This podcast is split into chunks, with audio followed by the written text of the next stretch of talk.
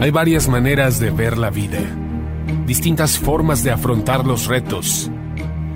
Cada palabra y acción tiene un resultado. Crisis o cambio. Imposibilidad u oportunidad. Derrota o victoria.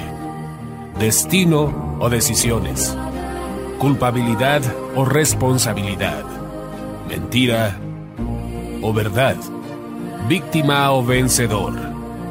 La diferencia se marca en los pensamientos, las ideas y las acciones. Esto es Mensajes de Victoria con Marco Tulio Carrascosa.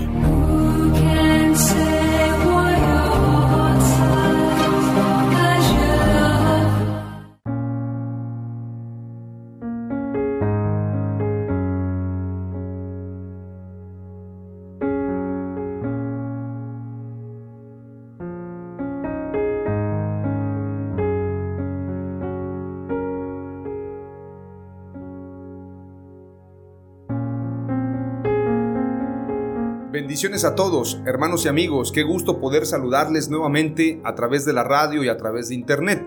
Hoy estoy muy contento de poder compartirles el episodio número 32 de la serie Los frutos del Espíritu Santo. A este episodio lo he titulado El fruto de la comunión. Esta palabra comunión es muy interesante, es muy relevante en la escritura y quiero compartirte un pasaje clave para este mensaje de hoy, esperando con todo mi corazón que pueda ser de edificación para tu vida. Les comparto lo que dice Marcos 9:37, no sin antes hacer una breve oración y pedirle al Espíritu Santo que nos dé sabiduría y entendimiento y que esta palabra produzca en nosotros un fruto poderoso, un fruto de bendición, un fruto que tenga que ver con comunión con Dios y con la iglesia, con los hombres, que tú y yo podamos ser uno como el Señor lo ha pedido en oración. Según lo que dice San Juan 17, es uno de los anhelos de nuestro Dios que seamos uno, como Él es con el Padre, que así seamos uno con el Señor Jesús. Oramos a Dios. Padre amado, te doy gracias en el nombre de Jesús por tu palabra. Gracias por este tiempo, gracias por la oportunidad que nos das de poder compartir este mensaje te pido que bendigas a cada hombre, cada mujer, cada anciano, cada anciana, cada niño que nos escucha a través de la radio, a través de internet. Señor, que este mensaje pueda producir en nosotros una comunión contigo y con la iglesia, pero sobre todo una comunión especial con la verdad, con el amor y con todo aquello que proviene de la luz. Que podamos ser de bendición a la humanidad que podamos amar conforme tú nos has amado, que podamos perdonar así como tú nos has perdonado y que podamos tener comunión conforme a tu palabra, conforme al Espíritu Santo. En el nombre de Jesús. Amén. Aleluya. Marcos 9:37 dice, El que reciba a un niño como este en mi nombre, a mí me recibe. Y el que me recibe a mí, no me recibe a mí, sino aquel que me envió. Este pasaje es poderoso porque nos muestra de la importancia de no menospreciar a nadie. El que reciba a un niño como este en mi nombre, a mí me recibe. Este pasaje nos habla también de tener ese cuidado de no menospreciar ni rechazar a nadie. Y nos habla también de ser sencillos. El que recibe a un niño como a este en mi nombre, a mí me recibe, y el que me recibe a mí no me recibe a mí, sino aquel que me envió, es decir, al Padre. Por esto Jesús dijo, Nadie viene al Padre sino por mí. Yo soy el camino y la verdad y la vida, nadie viene al Padre sino por mí. Es decir, solamente podemos conocer a Dios a través de Jesús. Él es el primogénito de la creación, Él es la imagen del Dios invisible y Él nos ha dado a conocer al Padre. Jesús es el Dios hecho hombre que habitó en la tierra. Su luz vino a darnos a conocer el amor de Dios.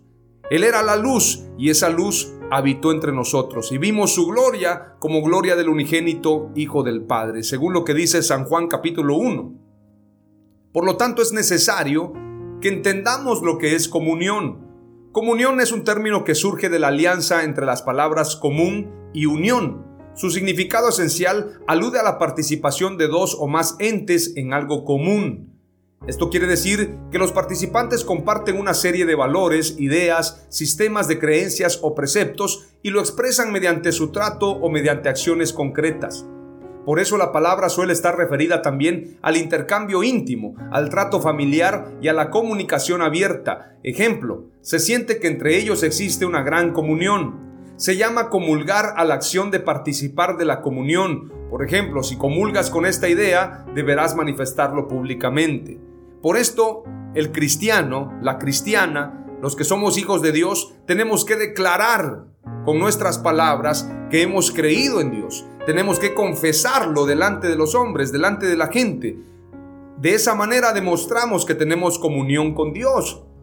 Es importante señalar también lo que significa coinonía, que tiene que ver también con comunión. La coinonía es un concepto teológico que significa comunión. Como tal se refiere a la comunión eclesial y a los vínculos que ésta genera entre los miembros de la iglesia cristiana y de Dios. La palabra proviene del griego koinonía, que traduce comunión o participación en lo común.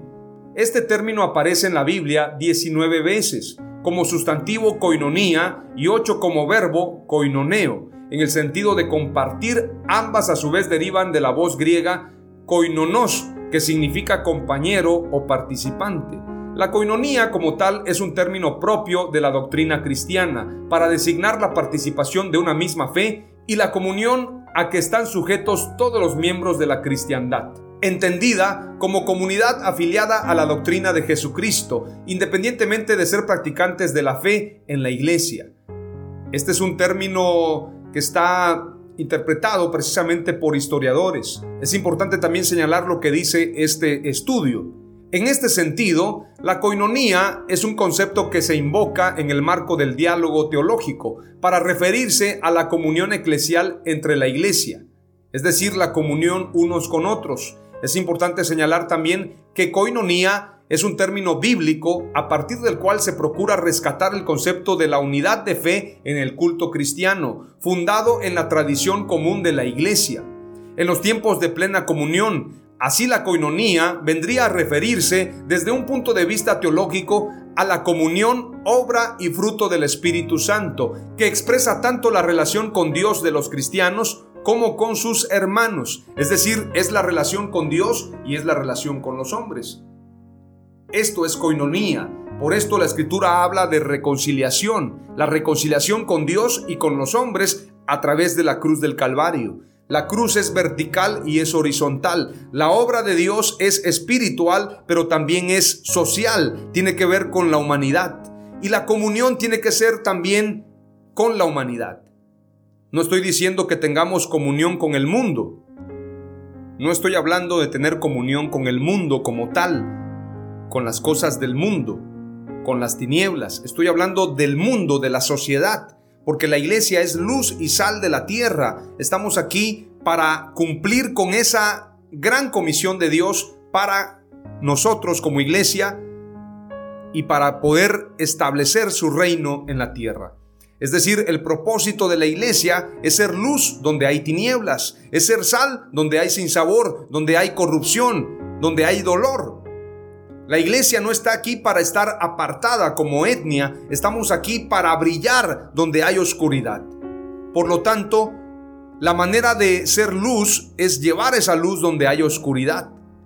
Mucha gente dice que no hay comunión entre la luz y las tinieblas y entonces piensa que debe apartarse del mundo. Hay una comunidad, Dios bendiga a nuestros hermanos menonitas, que ellos se han guardado para Dios, sin embargo se han apartado del mundo. La oración de Jesús dice claramente, no te pido que los saques del mundo, sino que los guardes de todo mal. Pero el propósito de la iglesia es que brillemos donde hay oscuridad. La escritura dice claramente, y teniendo favor con el pueblo, el Señor añadía cada día a su iglesia a los que habían de ser salvos.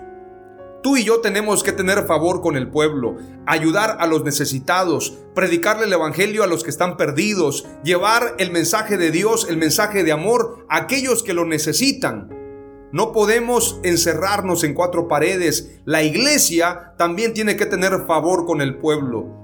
Por lo tanto, la reconciliación no solamente es con Dios, sino también con los hombres. Veamos lo que dice la escritura y quiero hablarte de una comunión total, una comunión con Dios y una comunión con los hombres. Primera de Juan 1, versos 6 al 7 dice, Si decimos que tenemos comunión con Él y andamos en tinieblas, mentimos y no practicamos la verdad.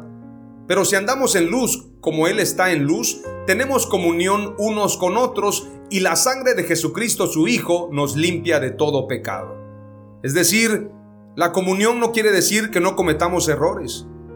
La escritura misma dice, el que dice que no tiene pecado es mentiroso. La sangre de Jesucristo nos limpia de todo pecado y nos permite tener comunión con Dios y tener comunión unos con otros. Hay gente que piensa que tiene derecho de juzgar a los demás. Yo no me junto con aquel, yo soy más santo que aquel otro, yo soy más perfecto que aquel. Eso es un error. La iglesia está llena de defectos. Todos tenemos errores, sin embargo, a través de la cruz, a través de la sangre de Jesucristo, podemos ser purificados. A través del Espíritu Santo podemos ser renovados. A través de su sangre somos limpiados de todo pecado. Primera de Juan capítulo 2, verso 7 en adelante dice, Hermanos, no os escribo mandamiento nuevo, sino el mandamiento antiguo que habéis tenido desde el principio este mandamiento antiguo es la palabra que habéis oído desde el principio. Sin embargo, os escribo un mandamiento nuevo que es verdadero en él y en vosotros, porque las tinieblas van pasando y la luz verdadera ya alumbra. El que dice que está en la luz y aborrece a su hermano, está todavía en tinieblas. El que ama a su hermano permanece en la luz y en él no hay tropiezo. Pero el que aborrece a su hermano está en tinieblas y anda en tinieblas y no sabe a dónde va, porque las tinieblas le han cegado los ojos. Os escribo a vosotros, hijitos, porque vuestros pecados os han sido perdonados por su nombre. Os escribo a vosotros, padres, porque conocéis al que es desde el principio. Os escribo a vosotros, jóvenes, porque habéis vencido al maligno. Os escribo a vosotros, hijitos, porque habéis conocido al Padre. Os he escrito a vosotros, padres, porque habéis conocido al que es desde el principio. Os he escrito a vosotros jóvenes porque sois fuertes y la palabra de Dios permanece en vosotros y habéis vencido al maligno. No améis al mundo ni las cosas que están en el mundo. Si alguno ama al mundo, el amor del Padre no está en él. Porque todo lo que hay en el mundo, los deseos de la carne, los deseos de los ojos y la vanagloria de la vida, no proviene del Padre, sino del mundo. Y el mundo pasa y sus deseos, pero el que hace la voluntad de Dios permanece para siempre. La primera palabra clave que te comparto es, para tener comunión con Dios debemos tener amor. Si tú y yo no tenemos amor, entonces no tenemos comunión con el Padre, porque el que dice que ama a Dios y aborrece a su hermano es mentiroso. Veamos lo que dice también la Escritura en Salmo 133, verso 1. Mirad cuán bueno y cuán agradable es que los hermanos habiten juntos en armonía. Juan 13:35 en esto conocerán todos que sois mis discípulos si tuvierais amor los unos con los otros. Y en el día del Pentecostés veamos lo que sucedió. En el capítulo 2 de Hechos, verso 1 en adelante, dice, Cuando llegó el día del Pentecostés estaban todos unánimes juntos. ¿Cómo estaban? Unánimes y juntos. Es decir, en un mismo ánimo, en un mismo sentir, en el nombre de Jesús estaban reunidos y entonces estaban juntos cuando de repente vino del cielo un estruendo como de un viento recio que soplaba, el cual llenó toda la casa donde estaban sentados, y se les aparecieron lenguas repartidas como de fuego, asentándose sobre cada uno de ellos, y fueron todos llenos del Espíritu Santo. Fueron todos, no dice que algunos, todos, fueron todos llenos del Espíritu Santo y comenzaron a hablar en otras lenguas según el Espíritu les daba que hablasen. En esa comunión en esa unión, en esa unanimidad, en esa reunión es donde se derramó el Espíritu Santo. Porque el Espíritu Santo se derrama donde hay unidad, donde hay unanimidad. Por esto la escritura dice, mirad cuán bueno y cuán agradable es que los hermanos habiten juntos en armonía. Y más adelante dice en el Salmo 133, pues ahí envía Dios bendición y vida eterna.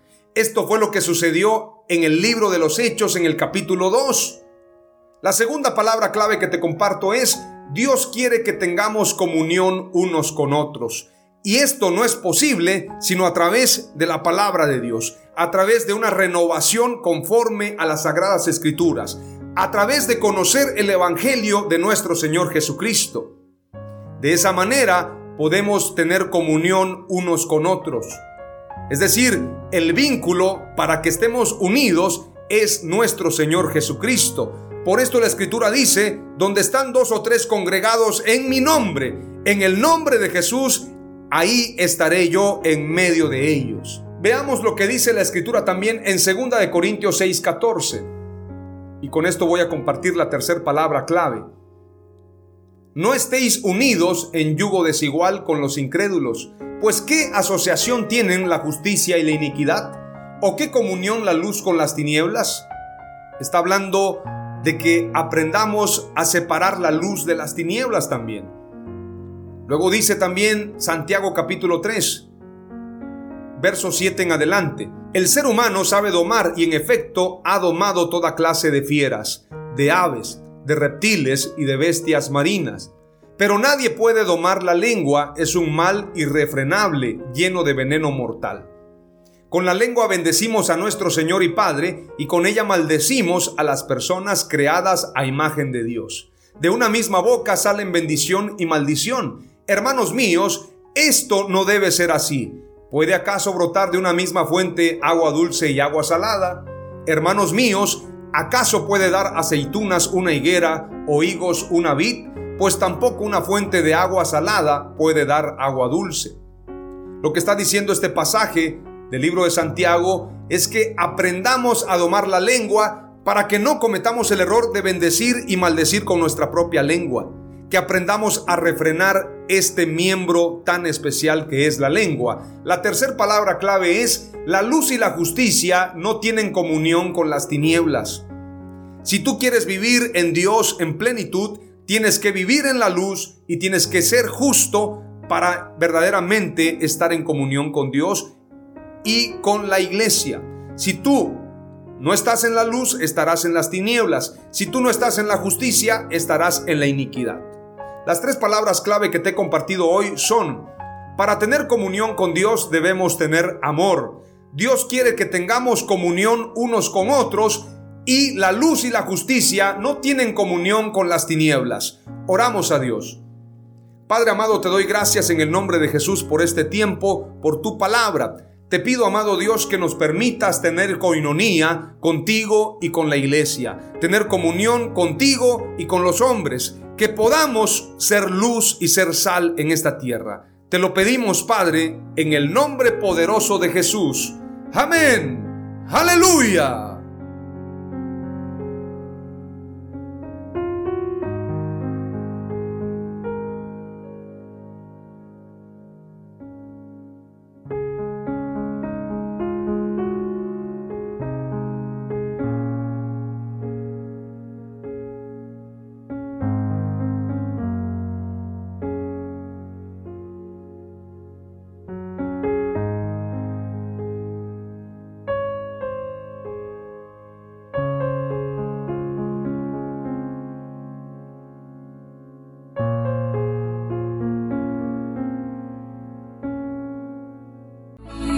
Esto fue Mensajes de Victoria con Marco Tulio Carrascosa. Gracias por escucharnos y seguirnos en nuestras redes sociales. Si deseas invitarnos a tu ciudad, escríbenos por inbox o al WhatsApp 961 66 882 99 961 66 882 99.